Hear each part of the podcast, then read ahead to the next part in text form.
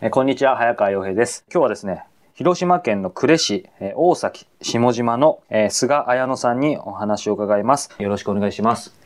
よろしくお願いいたします。菅彩乃さんは昭和3年11月5日の生まれ85歳ということで、年齢伺うまで女性に年を聞くのはあれなんですけど、すごくね、お元気そうで今本当に驚いたんですけども、彩乃さん、彩乃さんと呼んでも大丈夫ですか？はい、いいですよ。あの、綾乃さんは、えっ、と、この大崎下島でずっとお生まれになったんですかいやいやどういう感じ？松山です。えっ、と、愛媛県？はい。の松山市。はい。そうすると、これ聞いてる方も、広島呉に詳しくない方もいらっしゃると思うんであれですけど、近いですか、ここから。松山です。はいあまり近くないです。全国的に考えると近いか。これからえ高速でちょっと1時間ぐらい。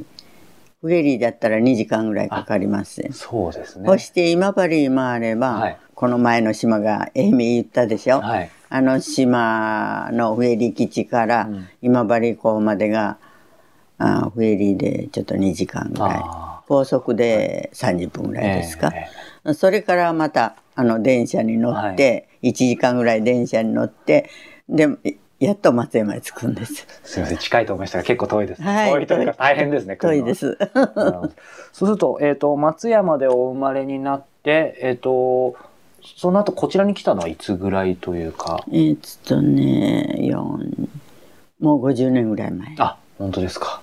じゃあまあ、そうするともうほぼ半世紀ということだと思うんですけども、そのあたりも含めてちょっといろいろお話伺いたいんですけど、まあ今回この戦争の記憶ということで、あの、第二次大戦、ちょうど1945年に終わりましたけども、その前後を少しお話伺いたいんですけども、いわゆるその第二次大戦中の時っていうのは、えっ、と、綾野さんは当時、だから68年、70年ぐらい前はい。っていうのは、えっ、と、どこで、例えば学生だったのかとか、どん、どんな感じで今思い出すと、な、何をされてましたか、私はあの学校卒業してでちょうど戦争中だから、はい。い、ろいろ挺身隊とかなんとかいて女の人でも、うん。あの軍需工場とかはい。いろんなとこへこうあの出されよったんですよ。うんほんでそれが私はもうい嫌じゃもんだから、東京の造幣局を試験受けたんです親に内緒で。そしてそれが稀に通ったんです。で通ってええもう行くようになったら親に話さないかんからうん。うんし10日ぐらい前だったと思います、はい今考えると。えでその時に「お父さんお母さんちょっとお話があるんだけど」って言ったら「だ何が何の話があるんかいけあの実は私挺身隊に行くのはどこ行くかわからんから嫌じゃからあのぞ東京の造幣局を試験受けたら試験が通ったけんいつそれあの出発せないけんのじゃが行かしてくれ」って言って頼んだんですよ。ええほったら「それダメじゃ」と言って2人があ言うんですよ。ええほんでから言うからでももう行くようにしとるんじゃから何日の何時の汽車に乗らないかんのじゃから行かして言ってもう行かしてくれ行かしてくれ言うてもう毎日のように頼んだんです。ほいたらもう結局もうそんなにあれ言うんじゃったら、お前はこの世におらなんだ思うんじゃ思って諦めるから行けと言って父親が言うたんですよ。ほんでからで行かしてあじゃあ行かしてもらうから言うてで頑張って元気であの頑張るから言うてであの行ったんですよ。東京に。東京に。で東京はもう今まで行ったこともないとこだから一度もなかった？う一度もなかったんです。うんどちら向いてももう分からんことばっかりでしょ、そしてちょうど戦争中じゃから食べるもんはないでしょ、はもう朝昼晩のご飯が出るだけで、ええ。何にも他にお店行ったってないし、うん。買いに行くものもないんですよ。ええほんでもうもうそんなから、はい。あの母親が何かかんか送ってくれたり火の持つもんを送ってくれたり東京の池袋に私のいいとこがおったんです。ほんでその人のところへお米とか何とかを送ってほん。でそれをその人が加工して食べるようにして、で土曜土曜日には必ず持ってきてくれよったんですよ。でそういうしてまあそれで毎日の日を送って、はい。それでもう造幣局へあの行ってももう入る時にはい。体を全部調べられるんです。調べられる。うん、調べて、ほいで入るでしょ、はいこう、あの、な中へ。はいほいで、もう晩の5時が来たら、まあ、帰りますよね。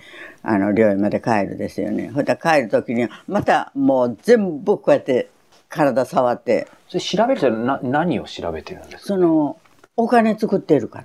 ああ、そっか、まさに。その私が言っとった頃は、1、1円がはい。今の1万円札ぐらいあったんですよ。はいはいそそんなほんで一人あの女の子はそのお金を縛るのにね、こう中が袋になった紐で縛るんその紐が絹なんですよ。絹じゃないと締まらんのですよ。普通のやったらもうわーっと溶けていって。ほいでそれをあのその中にそのもう一本入れたら下駄の鼻緒になるんですよ。ほんでそれを持ってポケット入れて、出てほんでそこで捕まってほいでどうしたんかなってみんなと言いよったんですよ。一個今日は出させてくれんがどうなったんかねって言ったらあのここでちょっと事故があったからちょっと皆さん遅なるけどあの待ってください言うて、言うてこられてね、で何事故があったんかな言ったらその紐を持って帰るのにポケット入れてそれが見つかって。うんでそういうことがあったりしてね。そしてまあ順々にと戦争が激しくなって、えーあの行ってそれでもうあのアメリカの飛行機がその会社の熱落ちて手がもげたりしたんをそれを私ら見たんですよ。あ見たんですか？見てもう気持ちが悪いの。もうと何日かはもう気持ちが悪くてね、あれしてそしたらもう毎晩のように空襲が今度は、あのあれしだして、でも空襲があったら防空壕に、あのみんなみんなと行きよったんです。ある一日だけその皆さん5人同じ部屋におったんですけどね、そしたらそれをその私がもう出ているもんじゃと思って皆さんあと4人が急いで出たらしいんです。で私朝起きたら誰もいないんですよ。うん。でいないからおかしい。どうしたんかな思って。そしてそうこうしよると皆さん帰ってきて「皆さんどこ行っとったの?」って言ったら「あらあの夕べ空襲があって私ら防空壕に逃げとったんよ」でどうして私だけがここに寝てるの?」言うて言ったら「もうあなたは防空壕行っとる思ってみんな急いで行ったんじゃいね」そしたら「あなたたちはあの逃げて助かっても私は助からんようなこともありえないんだけどどうして起こしてくれなんだんかねって、あの言うたことなんかがあったんですけどね。でもうそれからもうすごく東京にもこう落ちそうです。うん、すごく落ち出して、そしてもう工場の係長さんが空襲になって、あれだったら僕のとこへこ僕のとこへ来なさい、はい。で僕が一緒に連れてねあなたらはまだ東京の中が知ら分からんから、ほじゃからあの連れて一緒に逃げよう。ほじゃから僕あのなんか空襲のひどいのがあった時にはすぐあの僕を探してくるんよ言うて、あの言うてくれてね、でまああー何か課長さん言うてくれるけ何かあった時には課長さん探していかないかんねってあの皆さんと言いよったんですけどね、それからもう毎日のように空襲があって、でも仕事もそれから空襲がもうブンブン飛行機が来るから、仕事もそう身が入らないんですよね。でそうこうしよったら私はあの東京じゃないよ大阪にいとこがおったんです。でその人がひょっくりやってきてねで「あどうしたん?」って「何しに来たの?」って言ったら「あんたを連れに来たんじゃ」って「なんで?」って言ったら、お父さんがお父さんが体が悪いけんほじゃけんあのあんたに会いたいよるけん連れに来たんじゃけん早く帰ろう支度せいってこう言うんですよ。ほんででもこ45日前かなんか手紙が来たのまだ私持ってるよ言って言ったら「いやそれでもあのお父さん悪いけん、あの早く帰らないかんけん」ってそこで会社では言うんでで会社の一人ではもう玄関のとこにも出られんのですよ。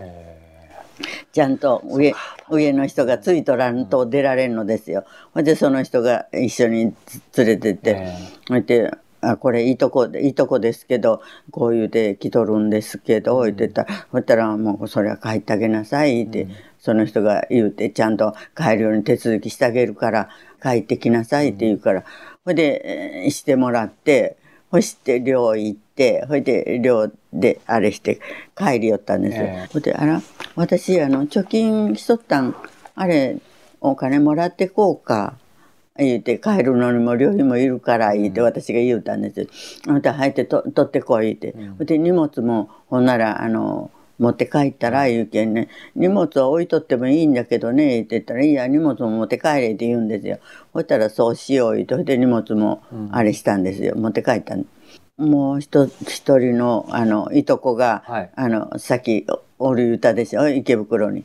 ほんでそこへまあ行ったんですよ。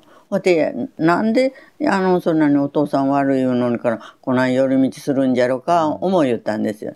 ほいであれしたらその東京におるいとこが何やらあのねお父さん病気じゃないんよ言うて言うけん、なんでなんでそんな嘘言ってから私連れに来たんかねって言ったらいや空襲がねこれより戦争がもっともっとひどなるから、ほ、いでけんあんたがここにおったらよう逃げなんだらもうダメになるからほじゃからあのお父さんと相談であのこの人が連れに来てくれたんじゃけんもう一緒に帰ったらええよ言うて言うからね、ほいで私らももう帰ろう松山の方へ帰ろう思いよるから言うて言うから、うんそう言うてほいで帰った、うん。そしたらもうあの高松。はい。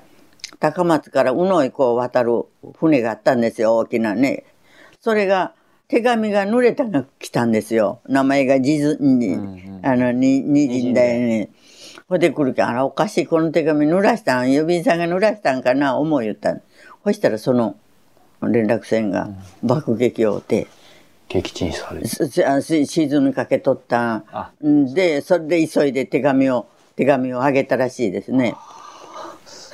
その後で濡れてたってことなんです。そうですよ。そんなことがあったり、もう本当松山でももう本当命からがら逃げ回って、あ、そうなんですうか。ん、今いろいろ経緯を聞いて、まあちょっとお聞きしたいんですけど、えっ、と、その造幣局か。はい、えーと今でいう大蔵省そうですよね、はい、そ。そもそもなんですけど、そこでその、えっ、と、寮に住まわれてた。寮で寮は東京のどこにあったんですか？寮滝野川。竹野川っていうと、すみません、僕も東京にいながら疎いんですけど、もう今変わっとるけど滝野川じゃったんです。中心地とかですかね、霞が関とかあの辺なのかな、やっぱり。でも中心の方だったんですかね、やっぱり。で、あの、さらっと造幣局を受けたら受かったってお話ししましたけど、なんか、いや、それってすごい難しい試験だったんじゃないかなと思うんですけど、全国からすごい人が受けるんじゃないそうですか。そうです。ほじゃからね、えちょっと松山から松山、松山愛媛県からうん宇和島に一人えしてうちの同じ松山に男の子が一人、え私とはい。三人は知っとんですはい。その松山でいうのを、ええ他の人は私知らなかったああ、そうですよね。で、そうするとちょうどだから18とかそのくらいで東京に行ったとかっていう感じですか。その、て挺身所挺身局、はいとか行くのがまあ嫌でも結構普通だったんですか、当時は。女性が当時その戦争の時に借り出されるっていうのは、そういうぐ軍事工場とかそういうのが結構普通だったんですかね？そうですよね。はいそその中で、あの、まあ、い行きたくないっていうのもあって、造幣局受けたっておっしゃったと思うんですけど、それをまあ実際試験受けるっていうこと自体がなんか、いや、す、すごいなと、その、例えばと東京にいて造幣局にすごいなんか、家が近くにあってなんか馴染みがあったとかってあれなんですけど、どう、その発想自体があのすごいなと思って。いやもう私本当何が何やらさっぱりわからなんだです、私も。東京行ったらどっち向いとるかわからないし、ほんでその距離がどんなに離れとるかそれもわからないしけどやっぱしあの軍需工場とか、もう決められたとこへこう、うん。ほっくり込まれるより自分がもうここ行こう思って決めたとこ行く方が、自分が働き良いんかなと思って、そちらけ決め決めたんですけどね。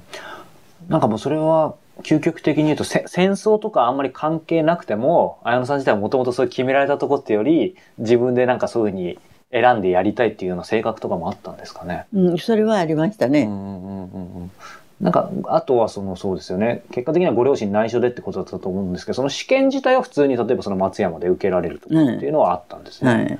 それで造幣局行かれて、じゃあ全然その、なんだろう、やっぱ17、8で、当然その松山でずっと暮らしてる男の子、女の子もいっぱいいるわけですよね。はい。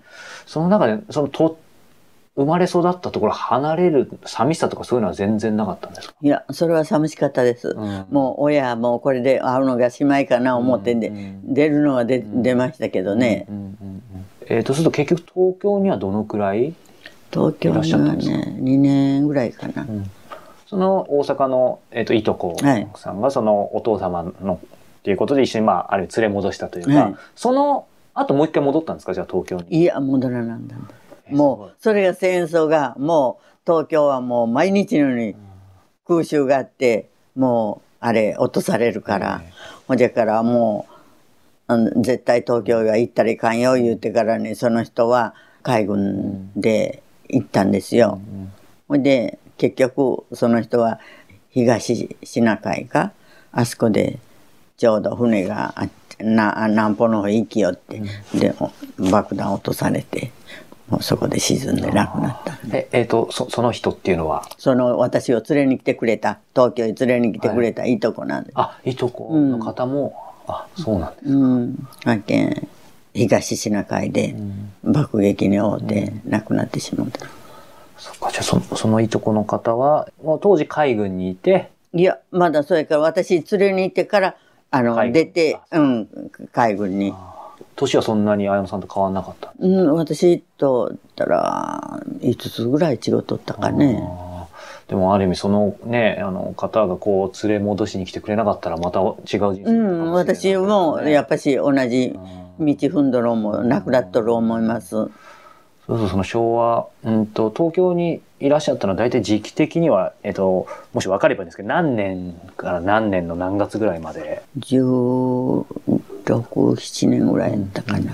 終戦の2年前ぐらいまで逆に東京にいたっていうことですかね。昭和20年とかは東京にいなかったってことですか。え20年はもう帰っとったです。あー東京大空襲を経験されたわけではない。もう私のあ帰ったそう後ですよね。後がもう焼け野原になったただその、まあ、東京大空襲の前にも当然空襲があったって今お話伺ってて思ったんですけど、もうなんだろう、それはもう造幣局で、えっと就職された時からもう空襲はしょっちゅうあったみたいな、どういう頻度でどういう感覚だったんだろうなっていうのが。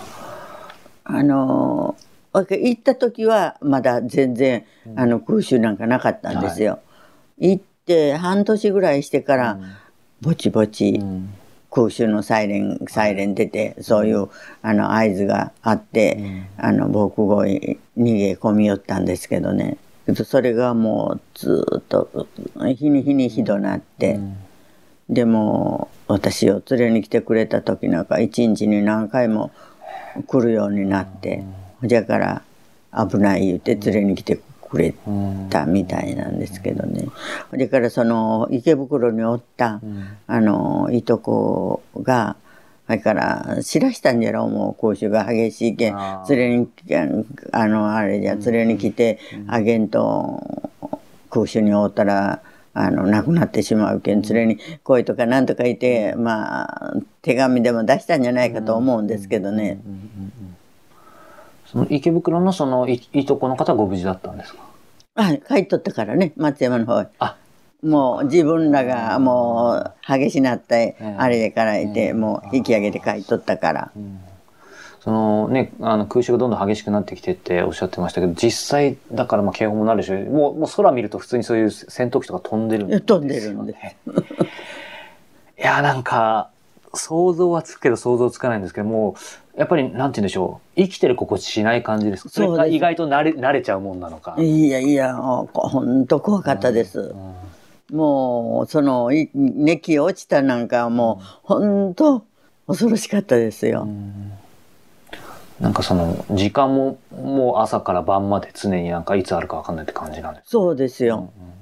だから、もう、仕事しよっても、もう、空襲があったら、すぐ、もう、みんな、同じところ集めて、そのカーカーでね、集めてそしてもう上の人が指導して、もう僕を行くか、もう他行くかいうように分けてししてくれていたんですけど、なんかそのね、造幣局っていう、やっぱり、ね、誰もが勤められるとこじゃないとこにいらっしゃったと思うんですけど、その当時、まあ、直接ね、その、軍の本部があったとかっていうわけじゃないでしょうけど、はいその国の機関ではあったわけで、なんて言うんでしょう、その戦争に対する、まあね、あの終戦の2年ぐらい前だから状況がちょっと僕もわからないですけど、戦争に対するなんかその、いろんな国の握ってる情報とか、なんかそういう雰囲気とかって内部にてなんか伝わってくるとか、そういうのは特にはなかったですね。全然ない。うんもう本当何にもなかったですね。うーん今振り返るとその、まあ、2年間いらっしゃった中で当然空襲警報とかもいろいろあったり、ね、命の危険をっていうとこいっぱいあったと思うんですけどそういう中でもなんか、うん、毎日が当然あったわけでなんか支えられてた時間とかなんか楽しかった時間とかそういうのってなんかありますか？その例えば寮での生活でもいいですしお休みの日に。あのお休みの日にね時には上野の公園とか東京タワーとかあはい。ああいうとこへ連れて行ってくれよったです。うんうんうんうん。あそれは一緒の仲間が？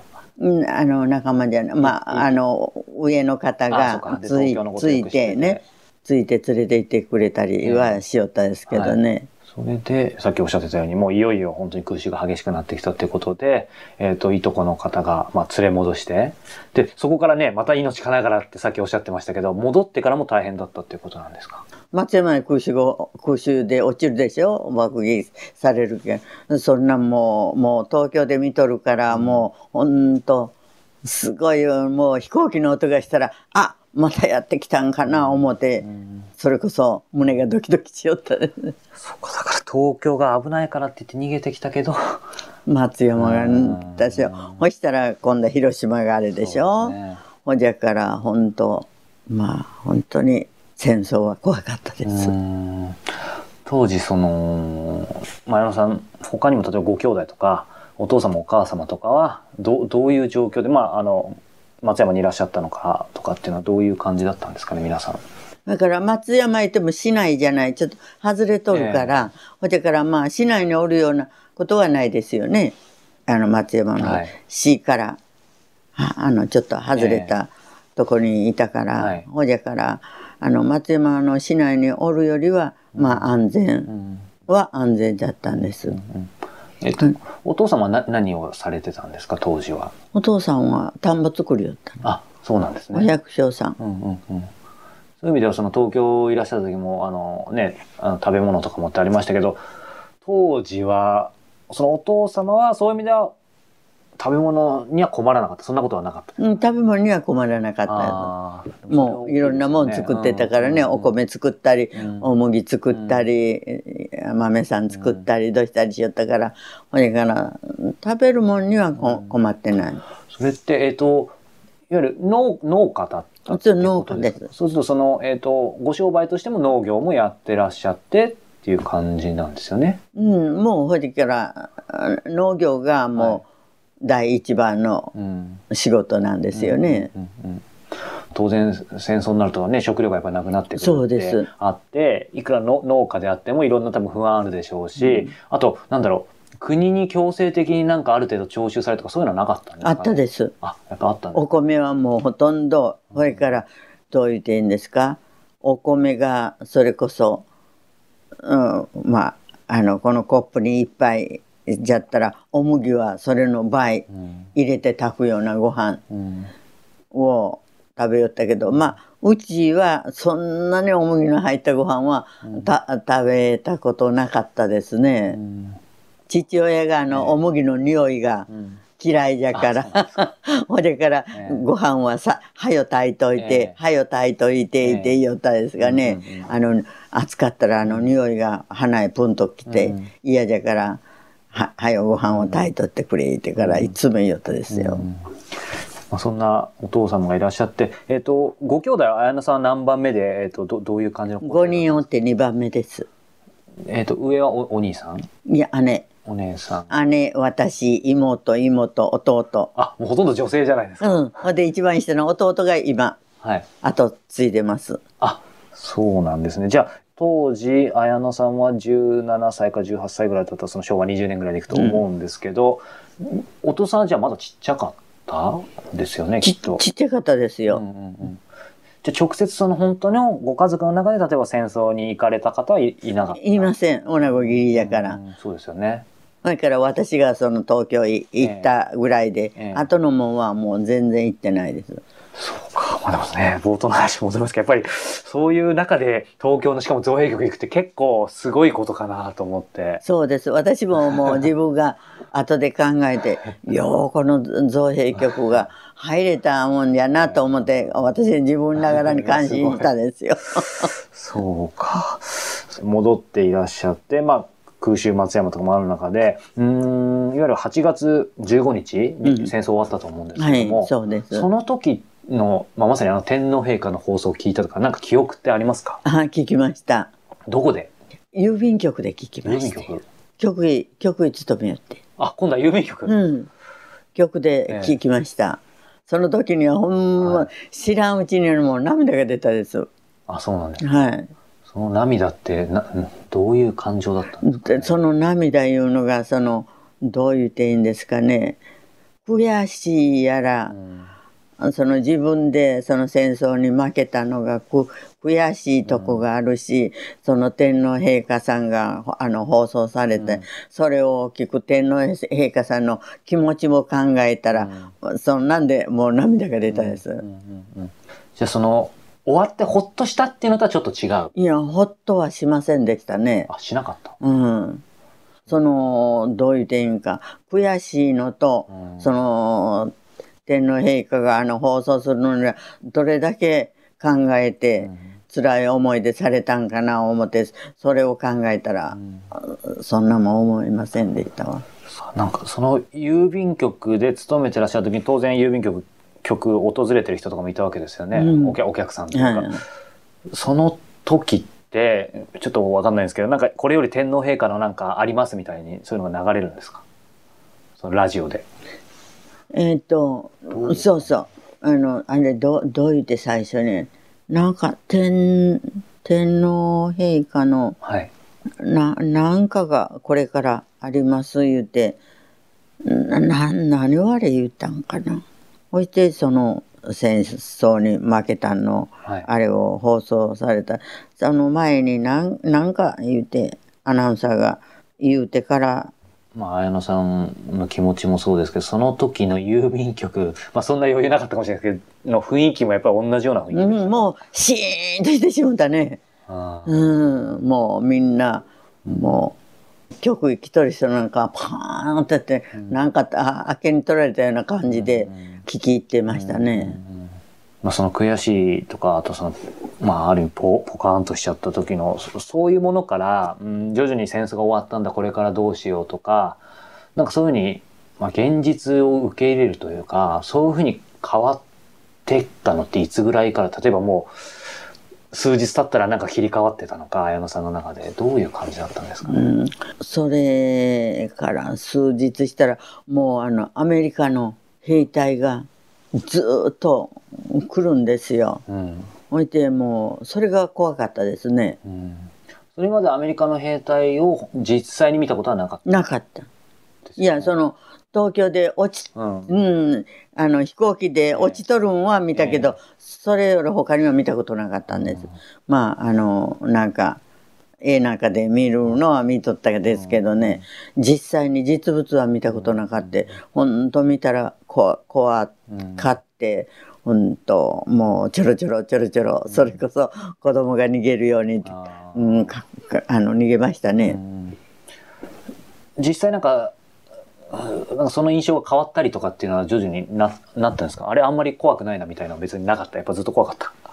うーん半年1年ぐらいは怖かったですね。あー8月15日、その15日、やっぱ8月15日って僕はその終戦の日日として当然知ってるんですけど、その日に、その歴史的には戦争終わったかもしれないですけど、なんか全部が急に変わったわけじゃないんですよね、その生活とかが。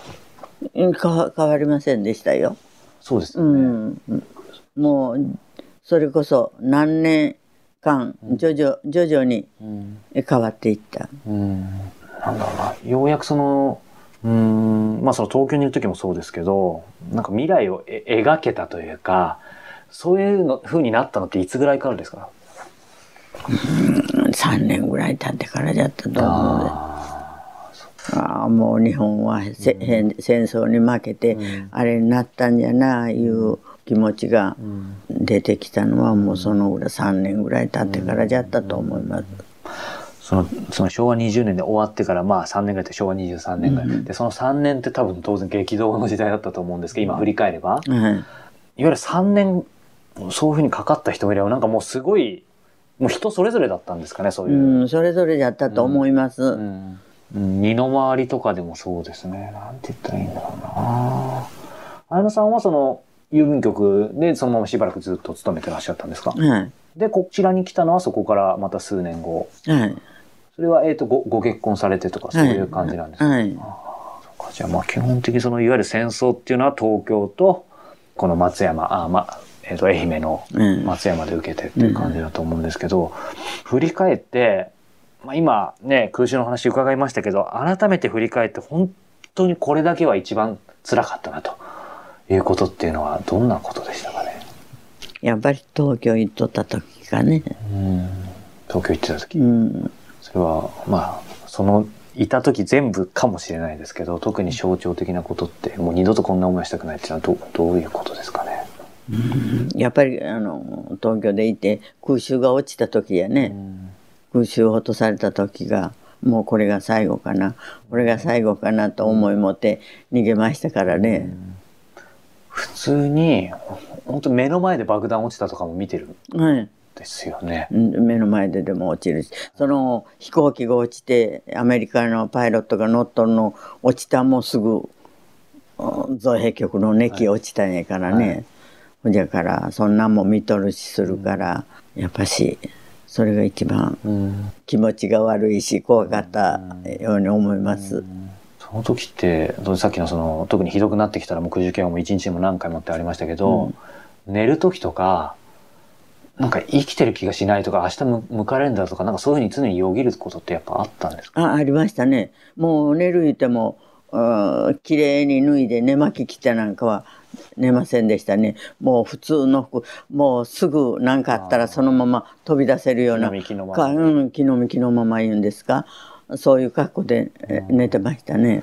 その中で、まあ、死がある意味日常だったというかひ今考えれば非日常ですけど、うんそういう時代を送っていく中で、まあ、松山戻ってからだと思うんですけど、まあ、実際戦争はもうほぼ負けてたわけじゃないですか。うんそういうとのを、なんだろう、やっぱ新聞見たりとか、いやご自身は、あとご家族はどう見てたんですかね？やっぱり、つまりその報道で勝ってるって言ってたのを、そのままやっぱりそういうふうに信じてたのか、なんかちょっと違うんじゃないかみたいな。まあみんなあ日本は負けない日本は負けないって言うてたからね、はい。ほじゃからやっぱし国民はみんなもう負けたいうことを天皇陛下さんがはい。放送されたらもうがっかりしたんじゃないですかね。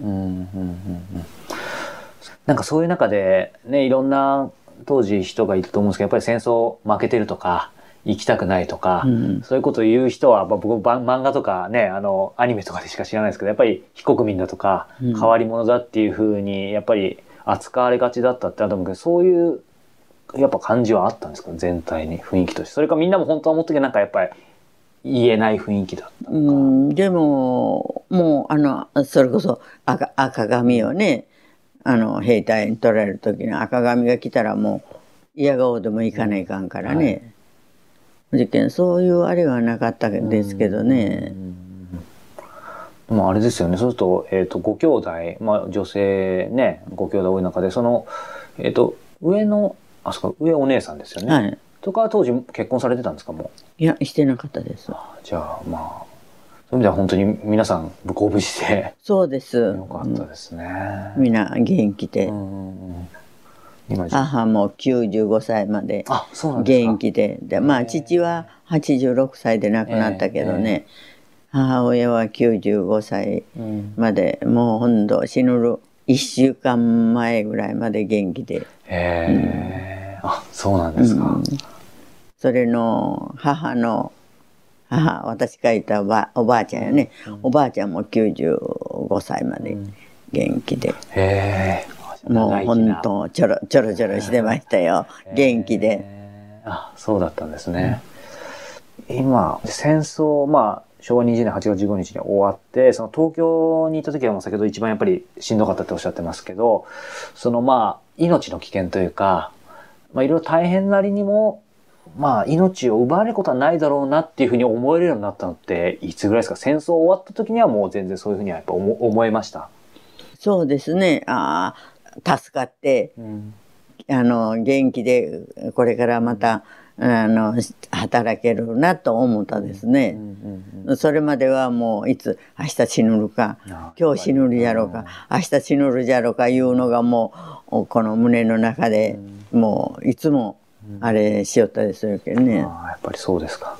なんかいろんな方にお話があって8月15日やっぱりそこの天皇陛下の言葉でやっぱりいろんな意味でやっぱほっとしたっていうよりその悔しいとかあとそのポカンとしちゃった方がやっぱり多いってあの話は結構が伺ってたんですけど綾野さんの身の回りでもいろんな方いました。つまりそのご自身はご自身なりに考えたことあってそのある意味未来を描きます。3年ぐらいっておっしゃってましたけどなんかしばらく戦争が終わったのを受け入れられない人とかどなんか例えばこんな人がいたとか身の回りで。まああの知り合いの方でも何やらじゃあなんか戦争が終わったような気がせんとかうん言うてあの言うてましたけどね、でも戦争は終わったのよ言うて言ったら終わったんじゃない負けたんじゃという人もおるしね。まあ、造幣局の話ありましたけどもちっちゃい時というかある程度物心ついてからなんかその戦争入る前かなこういうことをやってみたいとか将来の夢とかってあったんですか？全然なかったです。全然なかった。大体ね、うん、があのあれでか看護看護婦。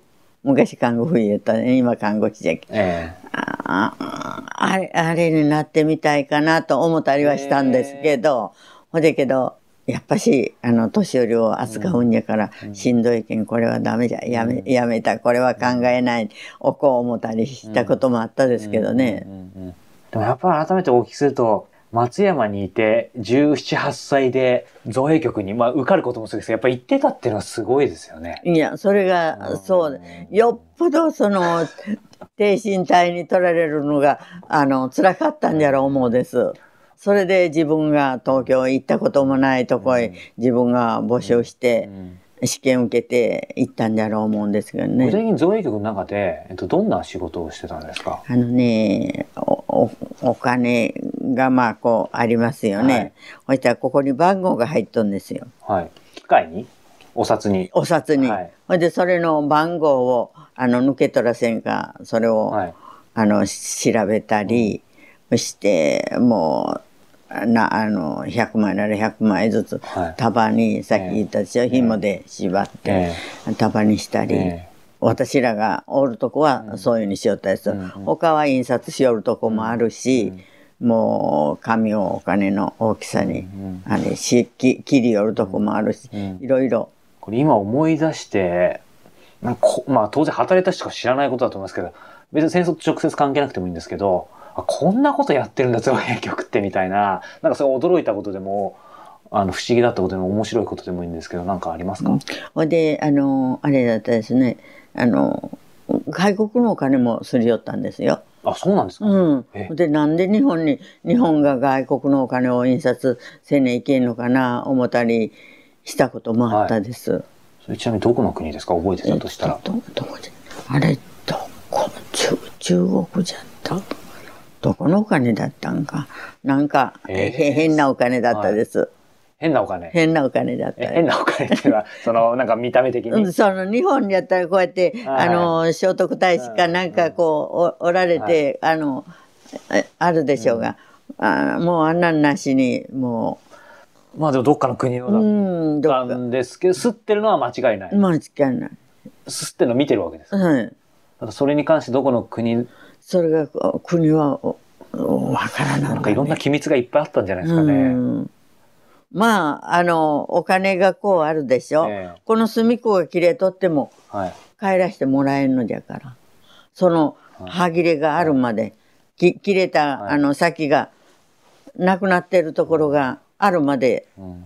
探して、ほいでから今日、今日仕事したゴミは絶対その日にはつつかんのです。うん。あくる朝、あの、ゴミをしてるところへ持っていくんですよ。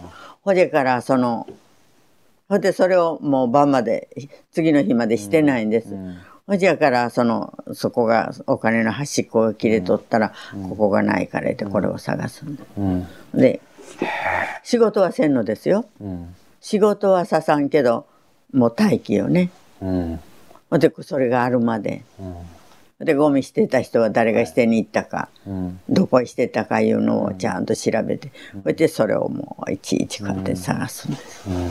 ほいで探してあったらテープで貼って、ほいで1枚のお金にきちんとなったらうん。帰らせてもらえる。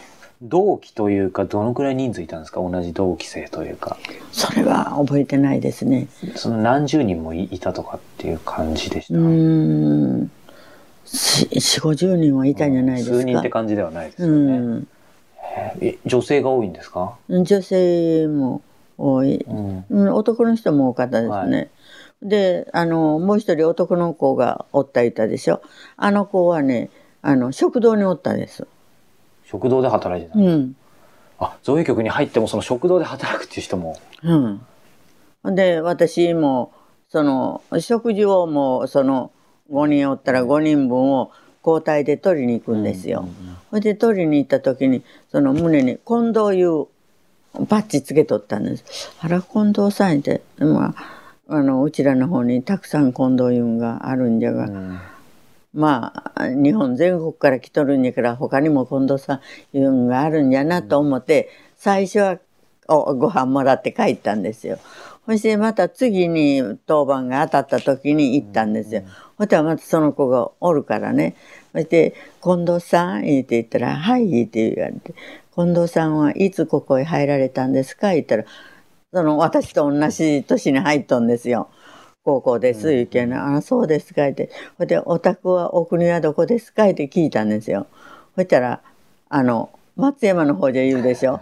あら、ほんで、私も何やら松山の方ですよ、言うて。ほいで、お宅と同じに入ったんですよ、言ってたら、あら、し知らなかった、言うてね。そして、それから、あの、あれだったです。あの、ご飯を余計5人分言うても7人分ぐらいくれたりね。同郷ですね、うん、そう。ほんで、おかずもあれだったら、あの、数のもんじゃなかったらね、あの、余計入れてくれたりええ。するもんじゃからね、あの、へ部屋調査員って年取った方が一人おる入っとるんですよ、同じ部屋に。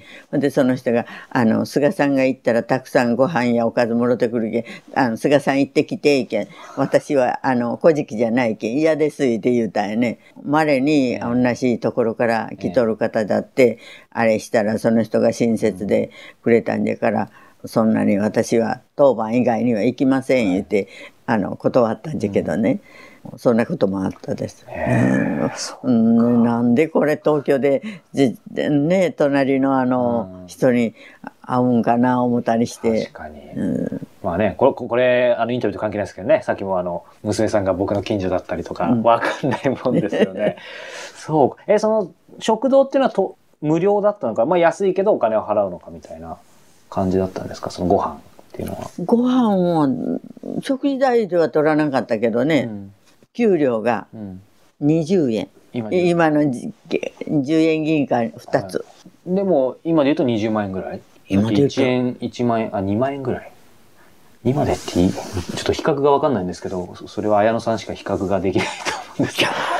どういう感覚ですか、とにに20円じゃったんやから今じゃったらうん。に20万？そのなんか僕のイメージは造幣局ってやっぱ誰でも入れるわけじゃないし、うん。むしろ普通よりはいい？い、うん。あの給料は普通よりは、うん。他よりは確か良かったと思うんです。うんうんうんそれからねうんな20年前6 60年前のこっちゃから、うん。それから今じゃったら20万円にか、ね。加算するんじゃろうね。20円で何ができました当時？20円じゃなくてそのお金何円でどういうものを買ってたのかなって今記憶にもしあるものでいいんですけあのねそら豆があるでしょあれをこう炊いてほいでなんかサッカリンかなんかちょっと甘みを入れてあのこのぐらいのお皿にはい。入れて売り寄るとこがあったんですよ。うんほいでそこへその私がそら豆の炊いたん売り寄るとこあるけん、はい行く？言うてお友達に言ったら「うわあそんなとこがある言うけんあるあるからい行く?」言ったら「い行く言うけんほいじゃあ一緒に行きましょう」言うてほいで行って、言ったらそれが一皿が5銭。そうか。あ、じゃあ20円やっぱ大金ですね。うん、5銭5銭じゃったですよ。ほいで「うわあよう見つけたねいけんねいいよ私あの街歩くんが好きじゃけんね、あんまり遠く行ったらよう帰らんけん。近くは結構かいあの帰るから思って、あの散歩しよったら見つけたからね、ほじゃから買おうかな思って言った、いいあの話したんよ言って言ったら「いやか買って帰る」言ってその人も買って帰ったけどね。そうか、じゃあ20円だったんですね。このこの間も別府へ一人が行ってきたんですよ。あ、そうなんですか。うん。お一人で。うん。すごい。広間で、ええ。こっから朝あの急急行、ええ。広島行きの急行バスに乗ってで広で降りて、えほいで広から別府まで切符買って、うんで松屋に広島の駅で降りて、うんそして新新幹線に乗ってほいで小倉で降りて小倉で降りてほいでまた乗り換えて、はい。ほいで行ったんですよ。あの実際まあそこで戦争が終わって今もう68年経って。その時ちょっと描いてたわかんないですけど自分がうん将来おばあちゃんになななった時とか想像したこととかってありますか？例えば50 20代の時に50年後って日本ってどうなってんだろうとか考えることとかってありました？うん、それはあったですね。あありました。あったけどおばあさんになるとは思わんかった。今おばあさんじゃないですよ。あの気持ちは。おばああ見た目も。おばあさんになるとは思わんかったけど、うん。どそれこそあのあれじゃ息息子じゃない孫の子供、あひいばあちゃんひいばあちゃんひ孫さんもそうか、うん、6年生がおるんですよ。えー。それからねひいばあちゃん言われたらねなんか知らんけど誰によるんかないうようなです。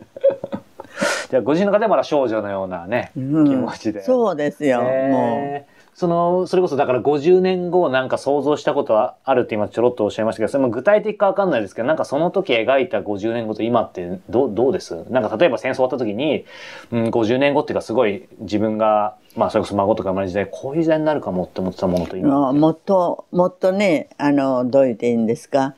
平和なうん。もういい国になるんじゃないかとお思ったですけど、うん。私の考え違い。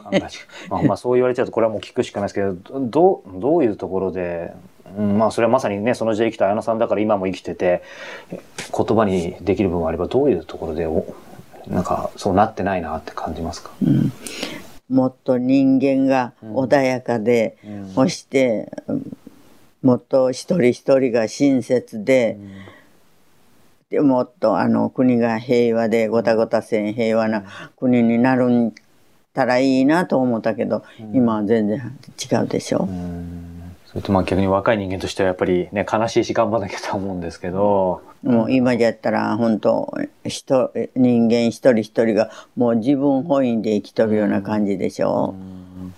だからもうひい孫あのみんなにねおいちゃん。おばちゃんおじいちゃんおばあちゃんお友達みんなに好かれるような子にならないけんのよ言うて私はいつも言うんですけどね。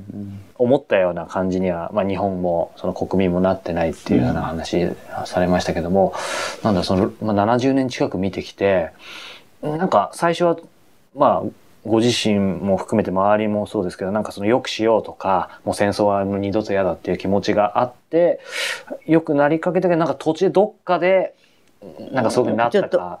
なんかまあ具体的にってちょっと言えないかもしれないですけどそれか最近特にそう感じるのかとかどういうふうに感じられてるのかな。つまり日本がうん。あんまり良くなってないとか、うん。今むしろ悪い方向に向かってるとか、なんかこの70年見てた時に最初はいい方向へ向かってたけどなんか最近停滞してるなみたいに感じるのかもう10年ぐらい経っちゃったらもうそれこそみんな戦争を忘れちゃってなんかどんどん年が経てば経つほど悪くなってるみたいなあと民意も下がっ国民の品格も下がってるとか、あどういうふうに思われますか、うん、そうですね。もうだから日本がいい時はもう終わったような気がします。いい時は終わった。うん、もうほいでこれからがもう水平に行けばいいので、それがもう下下っていくような気がする。私は思うんですけどね。今日2013年12月ですが、ね、あの、前原さんいつまでも本当にお元気で いてください。えー、本当に今日はどうもありがとうございました。いいえ、お役に立てませんで、すいません。えー、今日は広島県の呉市の大崎下島です。そうです。そうです。大 崎下島のご自宅で、えー、菅彩乃さんにお話を伺いました。彩乃さんどうも長時間ありがとうございました。